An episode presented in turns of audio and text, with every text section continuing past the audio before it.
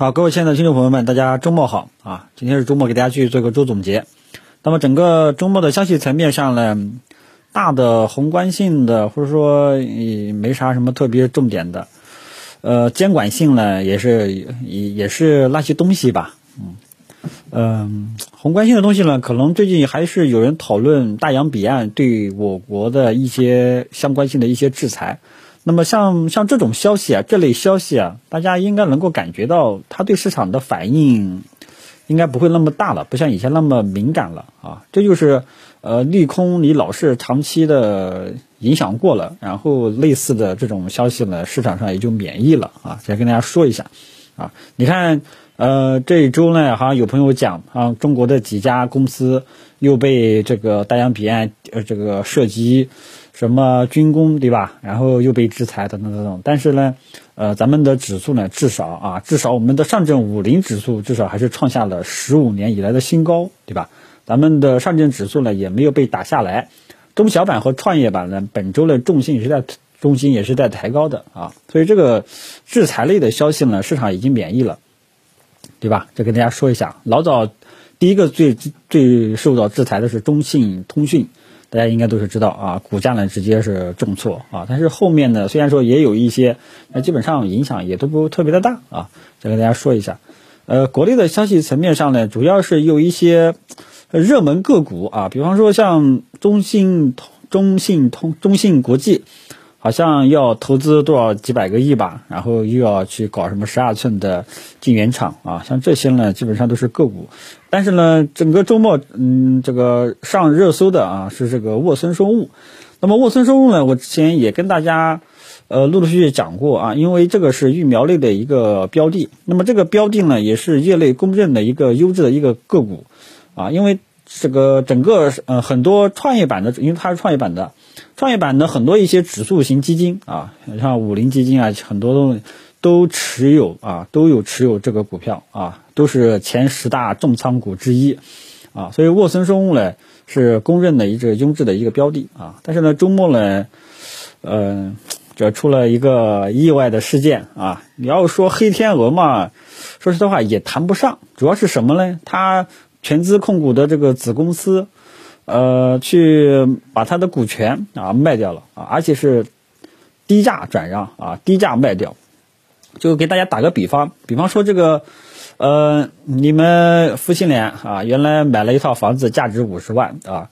呃，后来升值了啊，过了十年升值了啊，涨到五百万了啊。但是呢，这个丈夫呢，不知道哪根筋不通，居然呃以五十万块钱把它卖掉了，对吧？一个让人是个正常的人都接受不了，对吧？你现在的价格价值都值五百万了，你你老子是不是又秀逗了啊？居然就五十块钱卖掉了，啊，就这个比方啊。所以呢，呃，这个沃森生物呢，这一次好像是电话会议吧，直接就上热搜了啊啊，所以这个是让人匪夷所思啊。那么这样的话呢？呃，公他原来全资控股的这家公司股股权呢，从百分之六十几吧，好像降到百分之三十几啊，就没有控股权呢，就没有原来那么多了啊啊，所以这个东西呢，也是网上也是把它理解为一个意外事件啊，也或者说是黑天鹅事件啊，基本上都在预测明天是跌停板啊，明天会二十厘米的一个跌停板，啊，具体怎么样呢，还得看市场的表现啊。嗯，那么对疫苗板块的影响啊，大家记住，仅仅是对针对个股啊，其中它最终转让的股权啊，转让的股权背后的两家公司，嗯的这两家公司的这个背后的大股东是泰格医药。那么泰格医药呢，也是优一只优质的一只个股啊，做 CRO 的。嗯，所以这个对疫苗类的板块呢，大家记住，仅仅是对个股的影响，对整个疫苗类的板块呢影响不大啊。但是有的人说我持有了相关的创业板 ETF 基金，那么这些 ETF 基金呢也持有这个股票，那肯定是要低开的啊，大概率是要低开的。呃，但是呢，我觉得如果说你是 ETF 类的基金类的啊，就没有必要去说我去止损离场或者说减持，因为 ETF 类的基金它不是说我全部重仓在这一个股票上啊，它还有其他的一些重仓股，可能你十个股票里面。啊，这个股票受了点，呃，跌了比较多一点，但是其他的股票搞不好也会涨一点，那这样的话就相抵啊，所以做基金类的不用特别的担心。呃，育苗类的 ETF 基金呢，育苗类的也相关基金呢，也不用过分的担心，因为这个仅仅是一个个股事件啊，跟大家讲一下。有的人还认为是会是第二个美联健康啊，因为大家都知道当年美联健康也是公认的一只大白马，但是后来财务造假啊，然后直接就崩掉了啊。但是这个就不一样啊，这个不一样。这个虽然说让人匪夷所思，但是至少。它这个相关的呃，它至少没有像那个美联健康这么这么性质这么恶劣，好吧？再跟大家说一下。但是不管怎么样啊，这个市场呢就是雷啊，就叫做雷。所以为什么之前建议大家分散去投资啊？为的就是什么呢？你万一你要是重仓了，出现一个雷，对吧？还有最近比较热门的仁东控股是吧？直接跌停板啊，有人说是杀猪盘。啊所以像这个，呃，不管你怎么样啊，仁东控股呢，反正我也没太关注啊，只是后来出现跌停板，呃，是是讨论比较多一点，我才关注。所以大家在做的时候呢，一定要要要搞清楚，第一个分散投资，鸡蛋不要放在一个篮子里面啊，除非你想赌，那你赌性很重，呃，那你那就随便啊，家里有矿的也随便。但是正常情况下，你看这个基金经理基本上都是这个，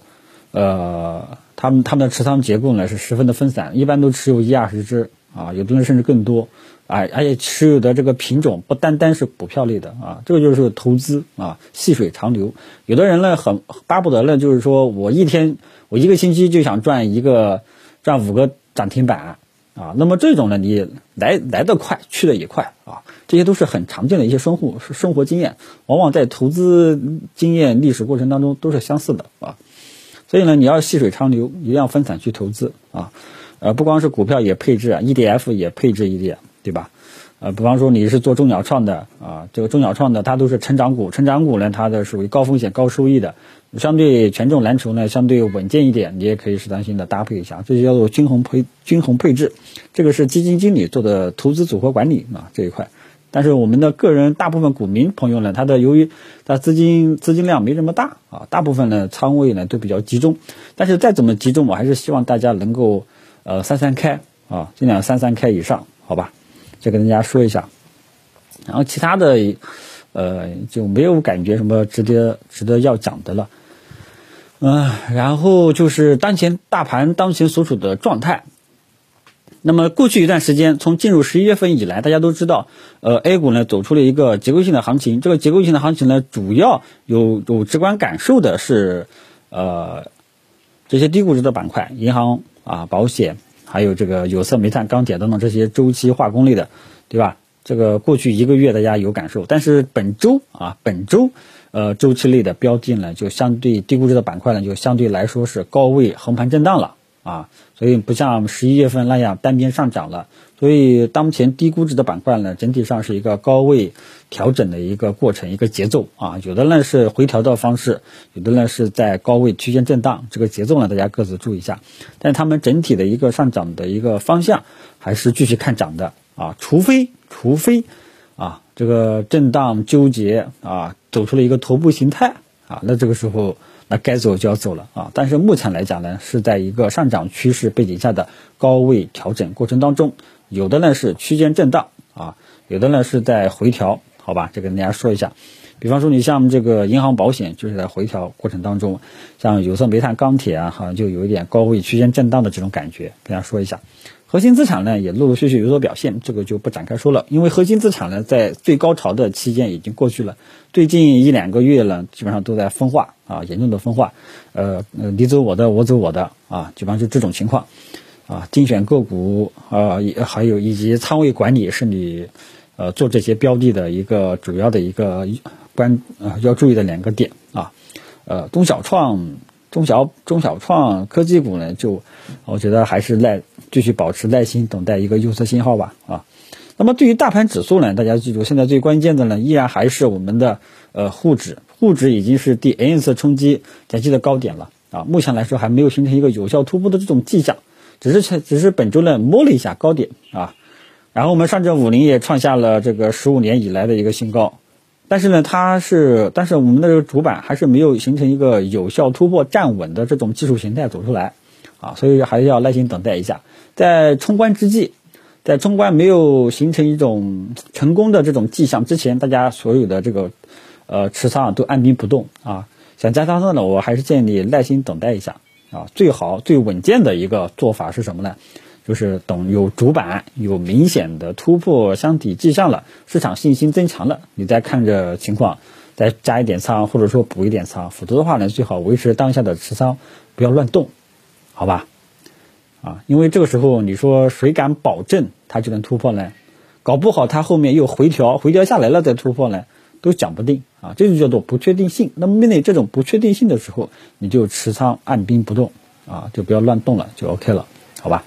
呃，后面我们具体能不能，到底能不能突破，我们呃一步一步去跟踪就 OK 了，好吧？中小创呢，中小板和创业板这一周的周 K 线呢还是比较好看的，呃，预计呃下一周啊应该还有一定的冲高的动作，我们看看它能不能冲击前期的高点，好吧？呃，大盘指数呢就这么一个状况，因为我把市场整体分成了三块，一块是低估值的板块啊，像银行、保险，然后周期。呃，然后就是另一块呢，就是核心资产，喝酒、吃药、家电这这些等等为代表的这个行业龙头，业绩很稳定的这些个股，啊，还有就是其他的，剩下的就是中小创科技股了，啊，好吧，希望大家对市场结构的这个呃各自的状态看清楚，啊，以及当前三大指数现在所处的状态也要有一个认知，最后就是操作上的问题，好吧。呃，基本上都跟大家讲完了，呃，早上对吧？今天周评就跟大家讲到这里，有情况呢，明天早上接跟大家聊，谢谢大家。